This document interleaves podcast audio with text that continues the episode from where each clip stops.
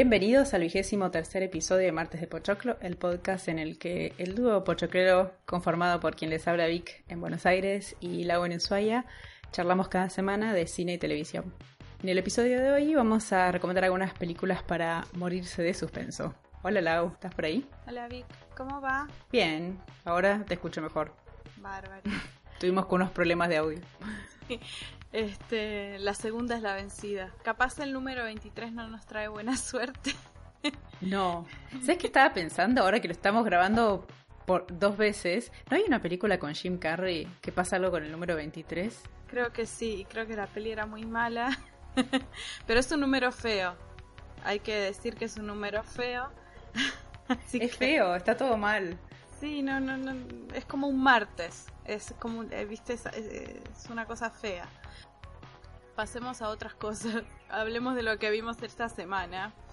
Em, yo les contaba que empezó el viernes la temporada 9 de RuPaul's Drag Race, pero se cambió de logo a VH1, se cambió de señal y cambió un poquito la dinámica del programa, pero bueno, ahora va a dar más exposición y de hecho en el primer episodio estuvo Lady Gaga, que apareció como una de las participantes y cuando las drag queens se dieron cuenta que era ella, casi se mueren. Así que estuvo muy divertido. Em, tiene los mismos jueces de siempre, qué sé yo, está Michelle Visage y demás. Así que estuve entretenida, estuve esperando mucho tiempo que se estrenara y después también hablando de estrenos, estuve viendo la tercera temporada de Gracie Frankie, que es esa comedia de Jane Fonda y Lily Tomlin de Netflix. Y lo, último que, que, por ahí de esta semana para rescatar el viernes fue la segunda proyección de nuestros, del ciclo de cine que organizamos eh, con, las Rías, que es historias de mujeres que hicieron historia. Y pasamos eh, Made in Dagenham, que es esta peli de Nigel Cole, que es del Reino Unido, que narra la, la huelga de maquinistas en Ford en 1968, que llevó a la ley de igualdad de salario en el Reino Unido. Que es una peli muy, muy linda, que la pasaron mucho en ISAT, así que nada, la reproducimos también en el fin del mundo. ¿Y vos, Vic, dónde anduviste? Yo fui ayer a ver eh, una película de una directora que se llama Cecilia Kang en el Malva, que es un lugar lindo para ir al cine. ¿no? A vos la usé que también te gusta cuando estabas en Buenos Aires, por lo menos. es una película de ella, es un documental cortito de una, una hora. Ella es de la colectividad coreana y quería hacer una película sobre las mujeres eh, en la colectividad coreana, ¿no? Las ideas que ella tenía sobre las mujeres y la mayoría de esas mujeres son mujeres de su familia, o sea que también tiene que ver con la identidad de ella, eh, argentina, criada por padres coreanos y la historia de su familia, su primera profesora de arte. Em, el documental no es perfecto, eh, le falta para mí un poco, mm, te cuesta entender muy bien quién es quién y cuál es la relación del, con la directora, pero es muy lindo, eh, muy auténtico y es muy interesante todo lo que muestra.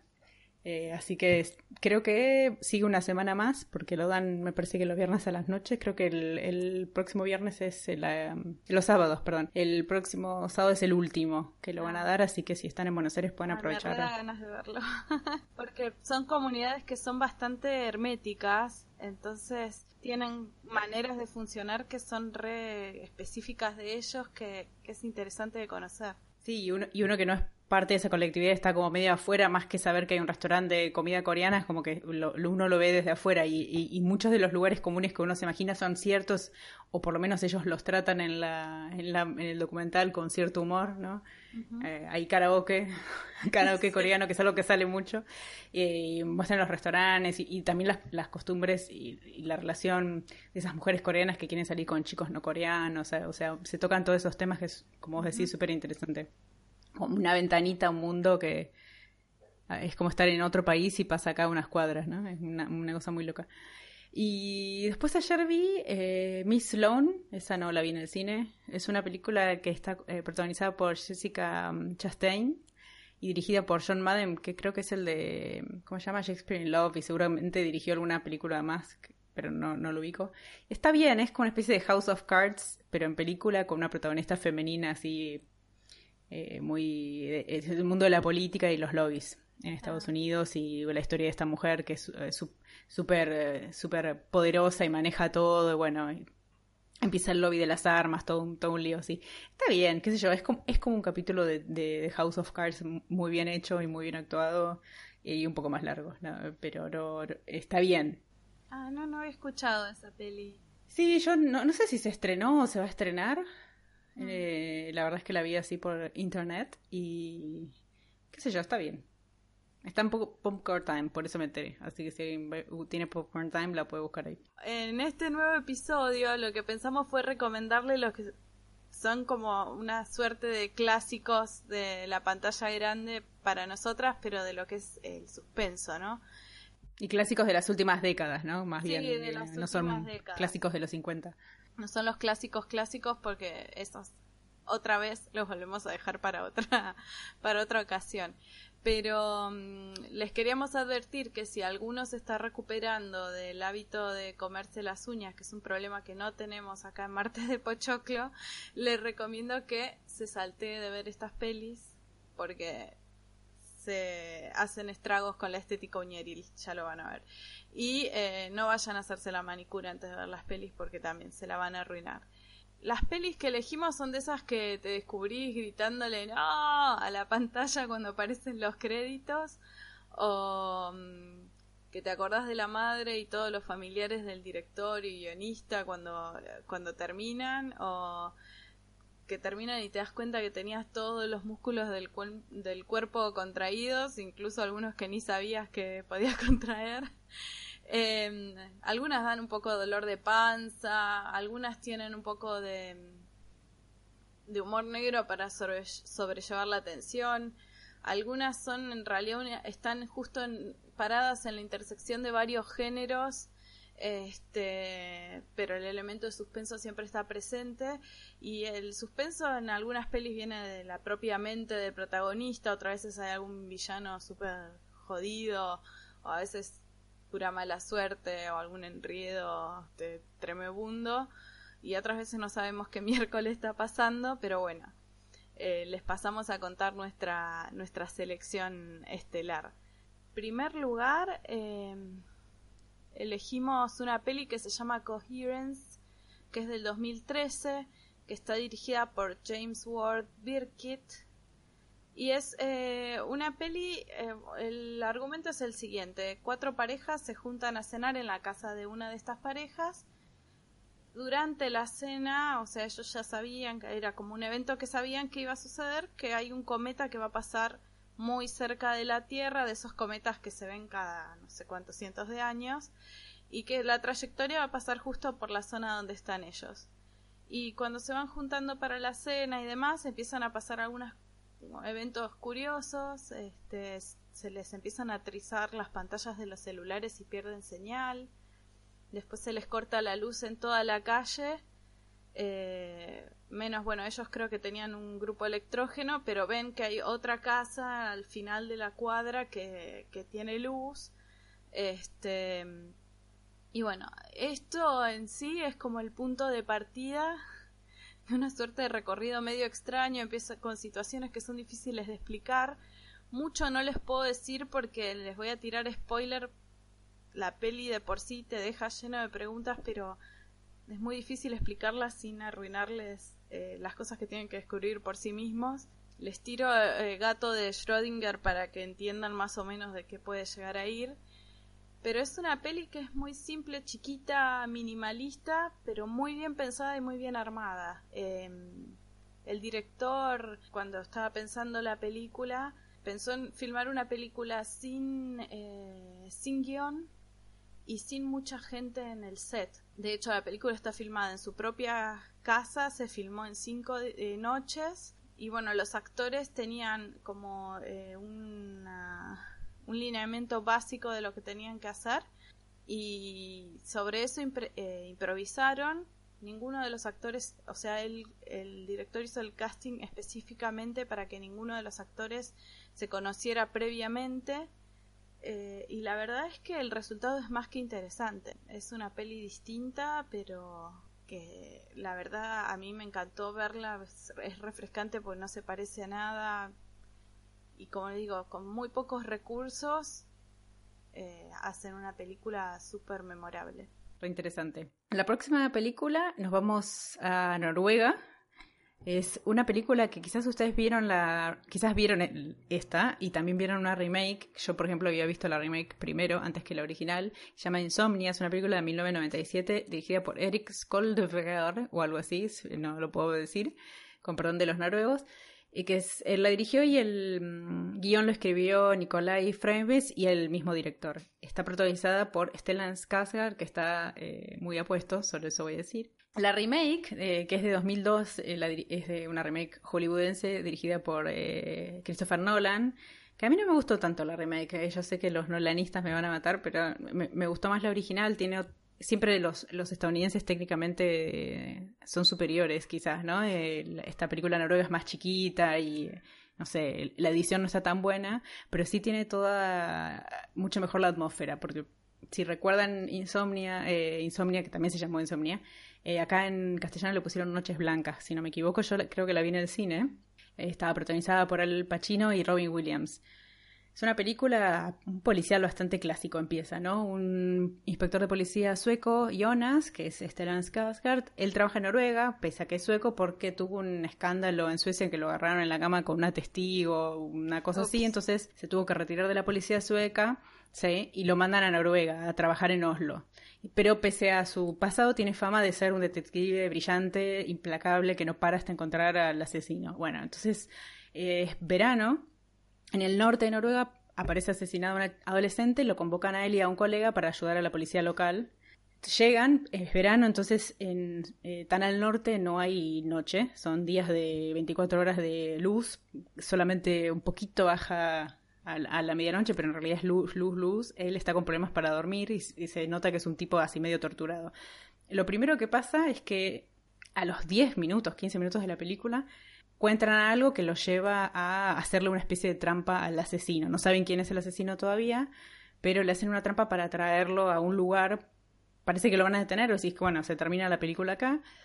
No, aparece el asesino, pero hay mucha niebla, hay una cosa que ellos no pensaron y se les escapa al tipo en medio de esta niebla. Estoy contándolo así para no dar muchos detalles, aunque no les cuento demasiado porque es casi lo primero. Bueno, el tipo se escapa, el asesino en la niebla hay un tiroteo y Jonas saca su arma y dispara a una persona que viene y en realidad no era el asesino, sino que era el colega con el que él había viajado a, resolver el, el, crimen. Él en el momento, ¿qué hace? No se hace cargo de que lo mató, lo hace parecer como que lo hubiera matado el asesino. Y así empieza la película. Él sin dormir, habiendo matado a su compañero, buscando a este asesino en un pueblo perdido en el norte de Noruega. Cada vez empieza todo a poner más... Eh, claustrofóbico, él cada vez está alucinando, imaginando cosas, se complica cada vez más y más. Bueno, está muy buena la película, Stellan Skarsgård está muy bien, muy flaco, eh, con cara de, torturado, te cae medio mal, eh, no es un personaje muy simpático. Está, sí, Al Pacino en la película es más simpático, en la, es como más humano. Este es más, eh, más, más real, está mejor. Sí, más nórdico. la, la tengo que ver porque yo vi la de Nolan, que me algunas cosas me hacían acordar acá, porque bueno, acá en Ushuaia en, verano hay cuatro horas, tres horas y media de, de noche en el pico de luz y bueno, el bosque y demás a mí me hacía flashear un poco con, con acá, entonces este, me había gustado, pero, pero esta, siempre está bueno ver las versiones originales, por algo por algo la, le hicieron la, Noruega no tiene lo de bosque que vos decís, porque la de estadounidenses la firmaron en Alaska y esta está en, un pueblito costero y no hay bosque, es, es más que eh, es una zona, hay como unas montañas en un momento, pero es así más eh, la costa, más piedra, así esto es feo. La película Yankee es más linda, es como en Alaska, tuvo mucho más como Ushuaia. y la, y la original no es tan así eh, como tan bonita, digamos, es todo más, más feo.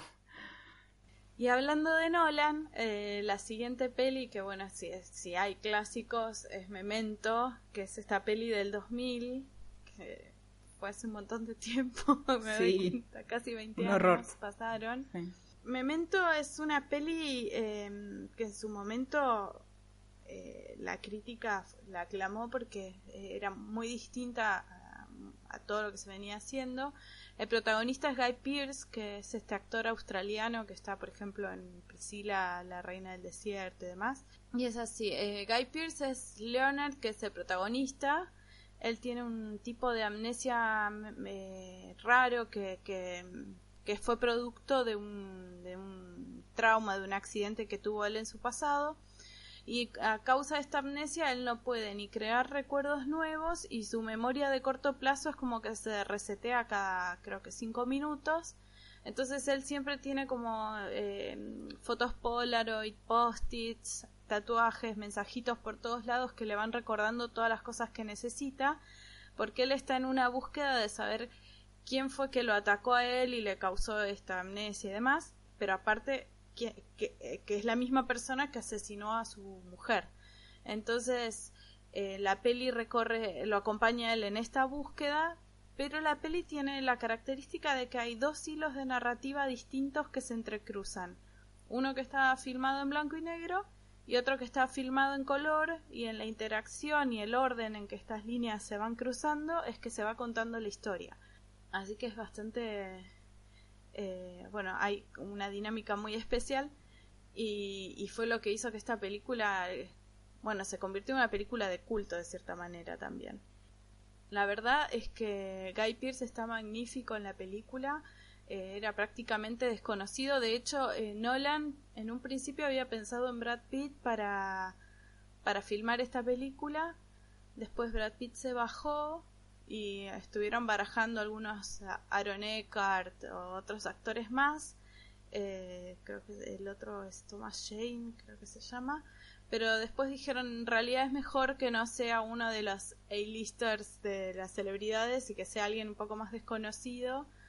Y la verdad es que fue una buena elección porque Guy Pearce es, es magnífico en este papel que imagínense uno que, está transitando por su vida y no, no sabe lo que está pasando si no tiene todas estas cosas que lo ayuden, ¿no? Y te metes en su cabeza y, bueno, nada, te vuelves loco.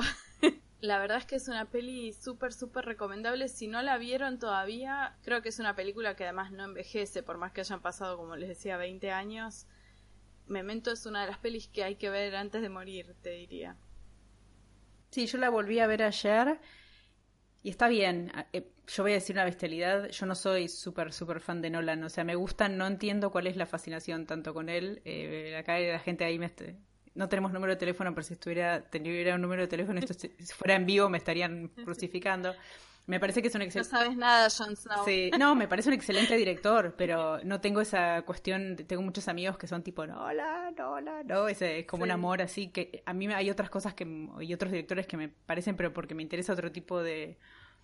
de cine quizás. Pero Memento es fantástica y lo que tiene más interesante en realidad son esos juegos que hace con la memoria, que además te está haciendo juegos a vos también, ¿no? Es todo el tiempo, así como vos no sabes bien qué es lo que está pasando, que es lo mejor de la película, eh, en realidad los personajes tampoco saben, vos no sabés y en realidad no construís una historia, lo que vos pensás que pasó, o que más o menos armás una historia de lo que pensás que pasó, y a los personajes les pasa lo mismo. En realidad, al personaje, el protagonista, tampoco entiende muy bien lo que está pasando.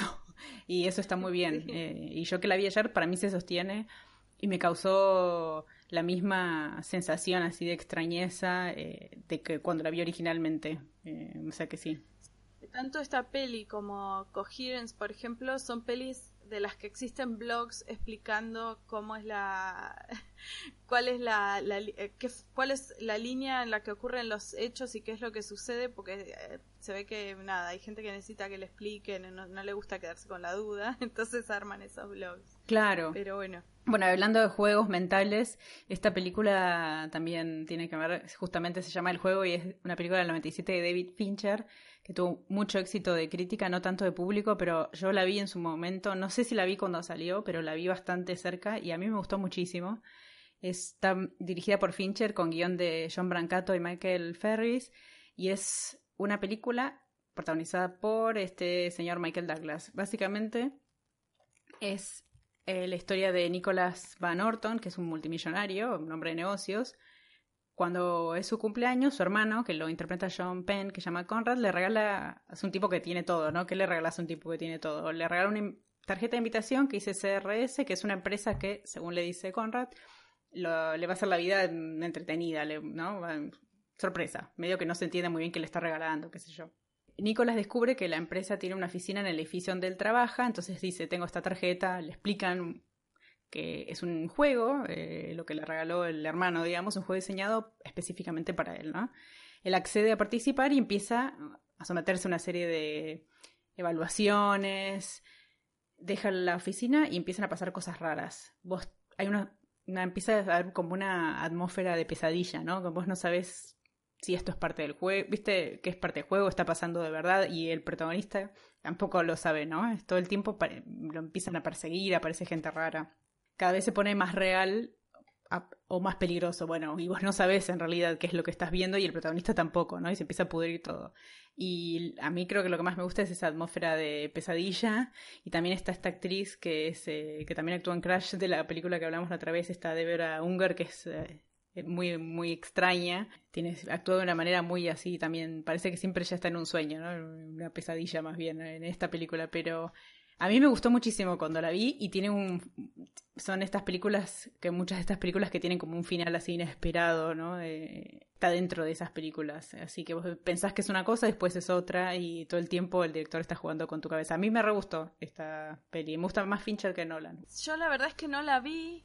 De, eh, de hecho, estaba leyendo que la que, que se suponía que esta peli la iba a estrenar antes que Seven y al final fue al revés y como que Seven opacó a esta película porque sí, sí. fue como muy grande a nivel taquilla y demás. Así que esta quedó como más, más opacada. Yo la verdad es que no la vi, así que me la voy a anotar porque a mí también me gusta Fincher. Ah, yo pensé que, te, que la había, mira, hubiera jurado que la habíamos visto alguna vez entre con, con nuestras amigas en Ushuaia, hubiera jurado, mira. Puede ser, capaz, a veces me pasa que empiezo a ver una peli y me doy cuenta que ya la vi. Esas son las cosas que empiezan a pasar en esta, en esta década que estamos transitando ahora. y para seguir, elegimos también El Maquinista, que es esta peli del 2004, dirigida por Brad Anderson, que el protagonista es Christian Bale. Eh, Christian Bale bajó de peso drásticamente para hacer la película. Siempre es como uno de los, cuando hablan de actores del método o de eh, las transformaciones más drásticas para en el cine, siempre aparece en el top 5 eh, Christian Bale en esta película porque el tipo eh, bajó 28 kilos y llegó a pesar 54 kilos. Es un tipo que mide, no sé, como un metro 85, así que imagínense que quedó piel y hueso. Y bueno, eh, Christian Bale es Trevor Resnick, que es un nombre que está basado en Trent Reznor. En la película hay varias guiños a Nine Inch Nails y a Trent Reznor, que se ve que el director es fan de, de la banda. Trevor Resnick es un mecánico que es operario en una fábrica, que tiene un insomnio muy jodido, que además tiene algunos otros trastornos psicológicos que no sabemos muy bien cuáles son, pero lo ves que el tipo está redemacrado, y además en el trabajo no le tienen mucha simpatía, como que vive una vida muy solitaria y de repente todo empeora porque un obrero pierde el brazo a causa de un accidente laboral en el que él está involucrado y bueno, lo echan del trabajo. Ahí el tipo se empieza a desmoronar, toca fondo y empieza como... Ah, y en el medio de todo esto aparece un, un misterioso, el, típico juego del ahorcado con seis letras en, en, blanco en su heladera. Está ahí el, el, papelito con el ahorcado y él no sabe quién lo puso ni qué significa y empieza a imaginar como toda una conspiración en su contra, de gente que le dijeron que trabajaba y no trabajaba en donde él estaba trabajando, gente que se cruza y que, bueno, que no sabe si existe, no existe. Le empiezan a pasar cosas raras así también y empieza a caer como una espiral al, fondo del infierno. En el medio de todo esto, el, tipo está cada vez más demacrado y no sabemos bien qué es lo que pasó, cuál es el misterio que él tiene que resolver de lo que le está pasando. Christian Bale, como siempre, actúa magníficamente, así que de, eso de por sí ya es estímulo suficiente.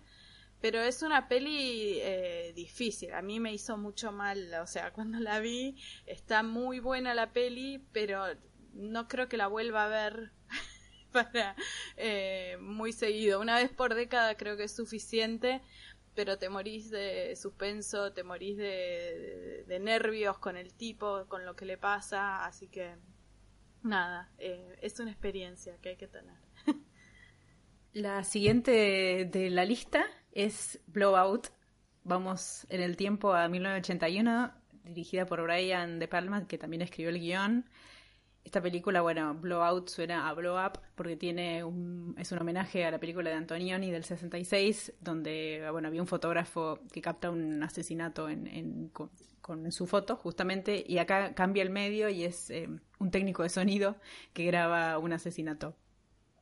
Es el pibe trabaja en películas clase B, así esas típicas de terror donde hay muchas chicas gritando, y es un jovencísimo John Travolta, de sábado por la noche, ¿no? Entonces tiene que filmar, le dicen, el, che, el viento de esta película me aburre, el que estás poniendo anda a grabar otro. Entonces él se va a grabar, en medio de la noche está en Filadelfia, el viento para una película, ¿no? Entonces está con su equipo en el parque de noche, graba el viento, graba la gente, un búho que pasa por ahí, y de repente aparece un auto que tiene un accidente y se cae una laguna. Él deja lo que estaba grabando, va corriendo se tira al agua y en el auto hay una chica, que es eh, Nancy Allen, y un tipo que ya está muerto, ¿no? Él logra sacar a la chica después de un rato, pero el tipo parece que ya estaba muerto y se ve como sangre, ¿no? Como que ya, ya, ya estaba... No había nada para hacer. Terminan en el hospital, hay mucho revuelo. Vos te das cuenta que, que sí es raro, hay mucho revuelo por este por este accidente, mucha policía, qué sé yo. Bueno, resulta que el, el que murió era el gobernador y eh, el candidato a presidente que le estaba yendo mejor en las encuestas. Y era un señor casado, que estaba con esta señorita Nancy Allen en el auto, que no era su mujer.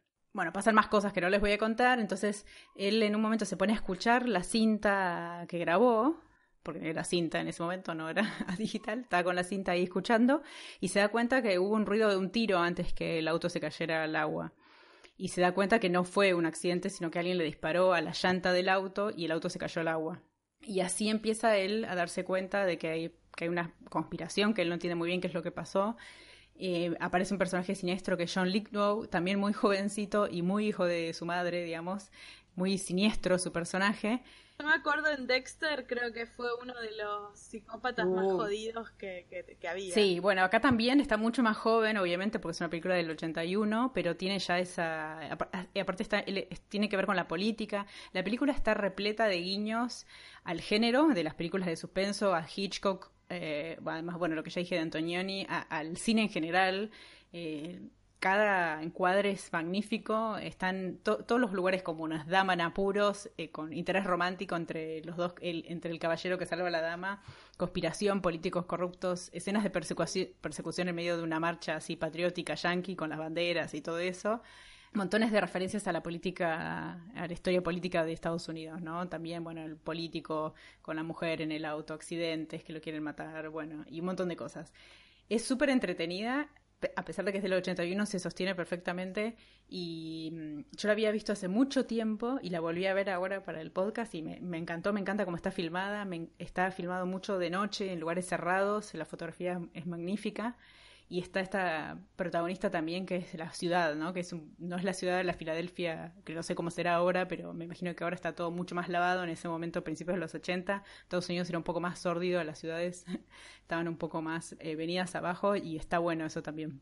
Sí, y también está venido abajo otra vuelta. En esa época, pre, antes de que se lo comiera la cientología, estaba bastante bien. Pero bueno, la, la última peli que, que, yo había elegido para recomendarles es una peli que se llama Kill List, que es una peli muy chiquita, es del 2011, está dirigida por Ben Whitley, es una película británica, es así, como decía, muy modesta a lo coherence, o sea, hay mucha improvisación, los recursos son escasos, este, pero está hecha con mucho amor la peli y la trama es la siguiente. Eh, hay dos ex soldados que trabajan como asesinos a sueldo, que se llaman Jay y Gal. Y en, el momento que empieza la película, Jay no está trabajando porque el último trabajo que hicieron, que fue en Kiev, algo salió mal, que no, no sabemos qué fue lo que salió mal. Entonces él no está tomando trabajos pero bueno, la esposa le empieza a insistir que, que busque algún trabajo, que hable con, con Gal, que vuelva a trabajar porque necesitan plata. Y él, bueno, como que no, no quiere saber nada. Entonces la mujer invita a Gal y a la novia a cenar con ellos a ver si lo convence al marido de que vuelva a, a conseguir algún contrato. Se juntan a cenar y Gal termina convenciéndolo a Jay de que tomen un trabajo. Se juntan con un criminal y este tipo, que es un gángster así poderoso, un capo mafia, digamos, les da una lista de tres personas a las que tienen que matar. Eh, bueno, empiezan a hacer toda la investigación que tiene que hacer para ir y encontrar a las personas. Cuando encuentran al primero de la lista y eh, están ya por tirar del gatillo, bueno, el tipo es un cura y les agradece. Cuando lo, lo, están matando, digamos, él les agradece, que es como que se quedan medio perplejos, no saben por qué, por qué les dice gracias, pero bueno. Cumplen con este encargo y pasan al segundo. El segundo es un tipo que está como una especie de depósito muy grande. Lo matan y el tipo también los estaba esperando a ellos de alguna manera. Cuando llegan empiezan a investigar el lugar encuentran que tiene una colección de videos que aparentemente son espeluznantes, no sabemos de qué se tratan ni nada porque no lo vemos, pero a Jay le causa tanta impresión lo que ve que lo mata a martillazos al tipo, que además el tipo los estaba esperando, y cuando empiezan a investigar el lugar encuentran un montón de dinero y además encuentran una carpeta de archivo que tiene información de ellos dos y de lo que pasó en Kiev que seguimos sin saber qué fue. Todo empieza a ponerse medio raro, deciden no culminar con la lista, digamos, dejar que el tercero no, no cumplir con el encargo. Total, ya tienen suficiente dinero, que es más de lo que les había prometido el tipo. Y bueno, el, tipo, el mafioso obviamente los empieza a perseguir para que terminen el trabajo. Y ahí se empieza a desencadenar un montón de cosas. Hasta entonces la peli viene con un ritmo medio, medio lento. Es una peli muy minimalista, con una manera estilística muy particular que incluso el crítico de The Guardian lo comparaba con el estilo de películas de Lucrecia Martel. Y la película a partir de ahí empieza a ponerse muy complicada, se empieza a poner todo raro y termina en, en cualquier cosa, pero bueno, eh, es muy muy buena.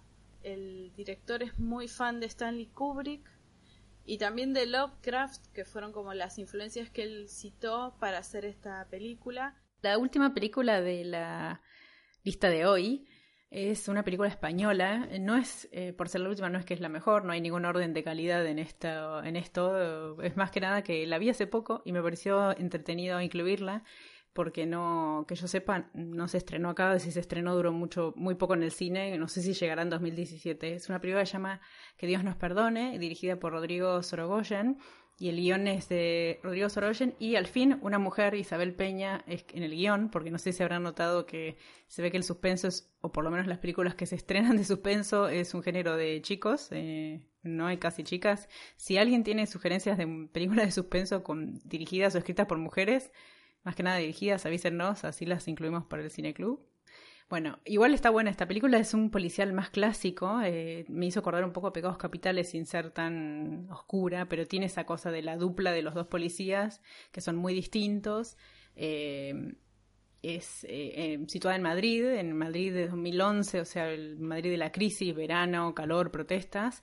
Está el policía más clásico, digamos, violento, machista, así todo machote, que siempre anda ahí eh, a punto de agarrarse las piñas o agarrándose las piñas con los demás, y su compañero es el inspector brillante y tartamudo, que casi no habla porque tiene este problema para hablar, y, del, y que vive solo, el otro está casado y tiene una familia.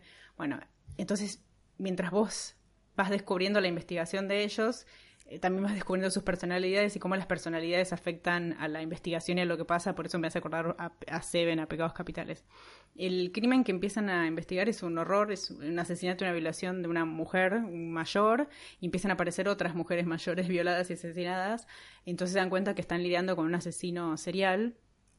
La película dura como dos horas y pico, en un momento me di cuenta cuando estaba mirando, pero esto, esto está durando mucho, pero no es aburrida, sino que te va atrapando de a, poco y te, va importando cada vez más lo que pasa con esos personajes. Los rubros técnicos son fantásticos, la fotografía me encantó, la edición está súper bien y los actores también eh, la rompen. Eh, me gustó muchísimo, creo que han ganado premios de la película en el Festival de Cine San Sebastián y en otros lados. Y es la más nuevita además de la lista.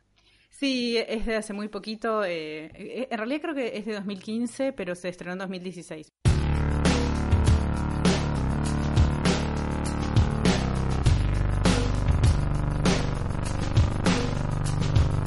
Cerrando el episodio, eh, nos quedó un poquito más largo este. Avisamos que la película del Cineclub, para los que no se unieron al martes de Pochoclo Cineclub, esta semana vamos a ver una casa vuelve, una chica vuelve a casa sola de noche. Es un poco largo, perdón el título. Es una peli de Estados Unidos, pero está hablado en farsi en persa y está escrita y dirigida por Ana Lili Amirpur. Es una spaghetti western vampírico iraní. O sea que si no les da ganas de ver eso, como siempre nos encuentran en Facebook para unirse al Cineclub, nos escriben ahí y también para eh, comentar cualquier cosa que quieran compartir con nosotros, también para suscribirse al boletín eh, nuevo, el boletín Martes de Pochoclo, que va a salir una sola vez al mes, así que también se pueden suscribir ahí. Y nos escriben a martesdepochoclo.gmail.com y en Twitter nos encuentran Martes de Pochoclo y el Facebook, por si no se los dije, es martes de Pochoclo, ¿no? Esta semana me toca la lista de Spotify a mí y no tengo idea de qué va a ser, pero va a tener algo que ver con el suspenso. Veremos. Eh, no estuve muy inspirada este fin de semana. Vamos a ver si se me ocurre algo mañana o pasado y ya se las compartiremos como siempre en Facebook. Nos despedimos del vigésimo tercer episodio, dándole las gracias a Noé Walsh por la gráfica de Martes de Pochoclo y a Lee Roseberg por nuestras cortinas musicales. Enviamos un saludo a Marina, Virginie y a Club Rayo Press que se prendieron, apechugaron, hicieron el test de directoras. Virginie, de, hecho, nos hizo acordar del test porque nos había quedado colgado. También un saludo al Toro y Paulina que se coparon con la temática Scrippy de, de, la semana pasada y a Carla que escucha nuestras playlists en el otro lado del mundo. Por último, un saludo también a Lucía y a Marina que nos enviaron mensajitos de buena onda con el emprendimiento del newsletter. Nos despedimos con una canción de Laura Beers llamada Galaxies que suena en los créditos del final de Coherence. Esperemos que su semana sea mejor con Pochoclo. Hasta la próxima. Chau, chau.